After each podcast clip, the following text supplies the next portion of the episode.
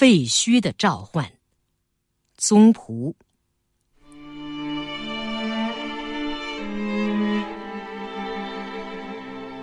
冬日的斜阳无力的照在这一片田野上。刚是下午，清华气象台上边的天空已显出月牙的轮廓。顺着近年修的柏油路走，左侧是干皱的田地，看上去十分坚硬。这里那里点缀着断石残碑。右侧在夏天是一片荷塘，现在也只剩下了冬日的凄冷。转过布满枯树的小山，那一大片废墟呈现在眼底时，我总有一种奇怪的感觉，好像历史忽然倒退到了古希腊罗马时代。这一带废墟是圆明园中长春园的一部分。从东到西，有圆形的台、长方形的冠、已看不出形状的堂和小巧的方形的亭基。原来都是西式建筑，故俗称西洋楼。在莽苍苍的原野上。这一组建筑遗迹，宛如一列正在覆没的船只，而那丛生的荒草，便是海藻；杂陈的乱石，便是这荒野的海洋中的一簇簇泡沫了。三十多年前初来这里，曾想，下次来时，它该下沉了吧。他该让出地方，好建设新的一切。但是每次再来，他还是停泊在原野上。远银观的断石柱，在灰蓝色的天空下，依然寂寞，显得四周那样空荡荡，那样无依无靠。大水法的拱形石门依然卷着波涛，观水法的石屏上依然陈列着兵器甲胄，那碉楼还是那样清晰，那样有力。但石波不兴，雕兵永驻。这蒙受了奇耻大辱的废墟，只管悠闲的，若无其事的。停泊着，时间在这里如时刻一般停滞了，凝固了。建筑家说，建筑是凝固的音乐。建筑的遗迹又是什么？凝固了的历史吗？看那海晏堂前。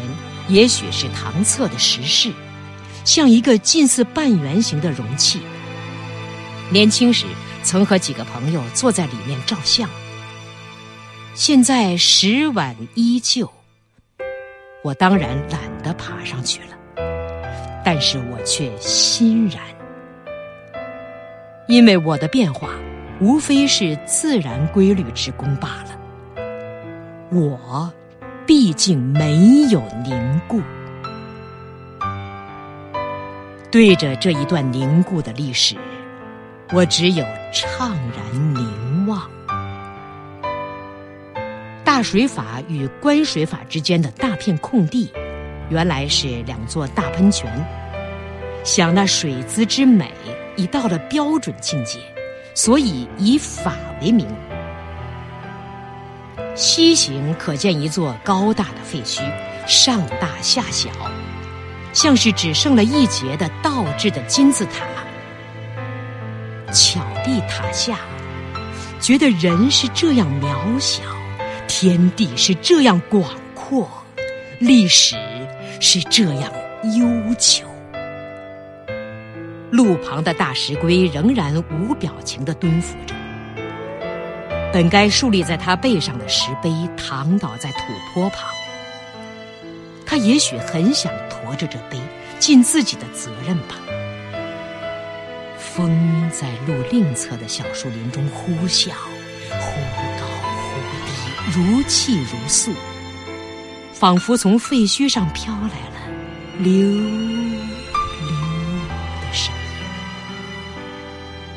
我诧异的回转身去看，暮色四合，方外观的石块白得分明。几座大石叠在一起，露出一个空隙，像要对我开口讲话，告诉我这里经历的逐天的巨火吗？告诉我时间在这里该怎样衡量呢？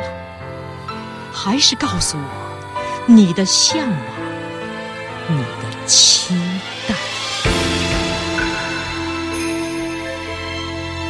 风又从废墟上吹过，依然发出溜溜的声音。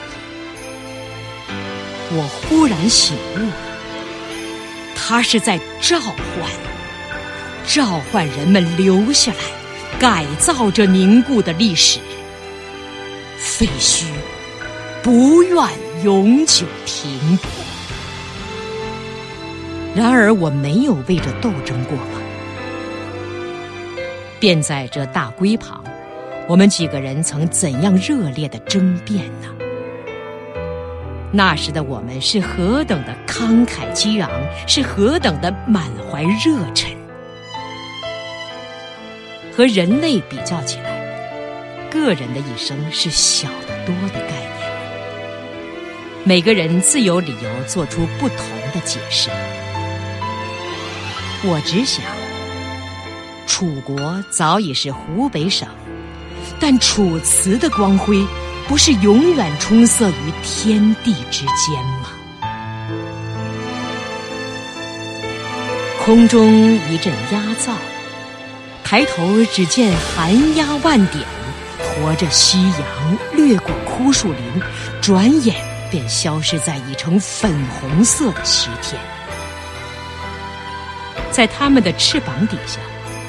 晚霞已到最艳丽的时刻，西山在朦胧中涂抹了一层焦红，轮廓渐渐清楚起来。那焦红中又透出一点蓝，显得十分凝重，正配得上空气中摸得着的寒意。这景象也是我熟悉的，我不由得。闭上眼睛，断节残碑都付与苍烟落照。身旁的年轻人在自言自语。事隔三十余年，我又在和年轻人辩论了。我不怪他们，怎能怪他们呢？我嗫嚅着，很不理直气壮。留下来吧，就因为是废墟，需要每一个你呀。匹夫有责，年轻人是敏锐的，他清楚的说出我嗫嚅着的话。但是，怎样尽每一个我的责任，怎样使环境更好的让每一个我尽责任？他微笑。笑容介于冷和苦之间，我忽然理直气壮起来。那怎样，不就是内容吗？他不答，我也停了说话。且看那瞬息万变的落照。以礼行来，已到水边，水已成冰，冰中透出枝枝和梗。枯梗上漾着起灰，远山凹处，红日正沉，只照得天边山顶一片通红。岸边几株枯树，恰为夕阳做了画框。框外焦红的西山，这时却全城带青色，鲜嫩润泽，一派雨后初晴的模样，似与这黄昏全不相干。但也有浅淡的光，照在框外的冰上，使人想起月色的清冷。树旁乱草中窸窣有声，原来有人作画。他正在调色板上蘸着颜色，蘸了又擦，擦了又蘸，好像不知怎样才能把那奇异的色彩捕捉在纸上。他不是画家，年轻人评论道：“他只是爱着景色。”前面高耸的断桥，便是整个圆明园唯一的遗桥。远望无一个乱石堆，近看则桥的格局宛在。桥背很高，桥面只剩了一小半儿。不过桥下水流如线，过水早不必登桥了。我也许可以想一想，想一想这废墟的召唤。年轻人忽然微笑说：“那笑容仍然介于冷和苦之间。”我们仍望着落照，通红的火球消失了，剩下的远山显出一层层深浅不同的紫色。浓处如酒，淡处如梦。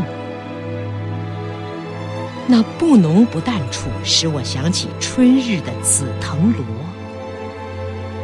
这铺天的霞景，需要多少个藤萝花瓣儿啊！仿佛听得说要修复圆明园了，我想。能不能留下一部分废墟呢？最好是远银观一带，或只是这座断桥，也可以的。为了什么？为了凭吊这一段凝固的历史，为了记住废墟的召唤。一九七九年十二月，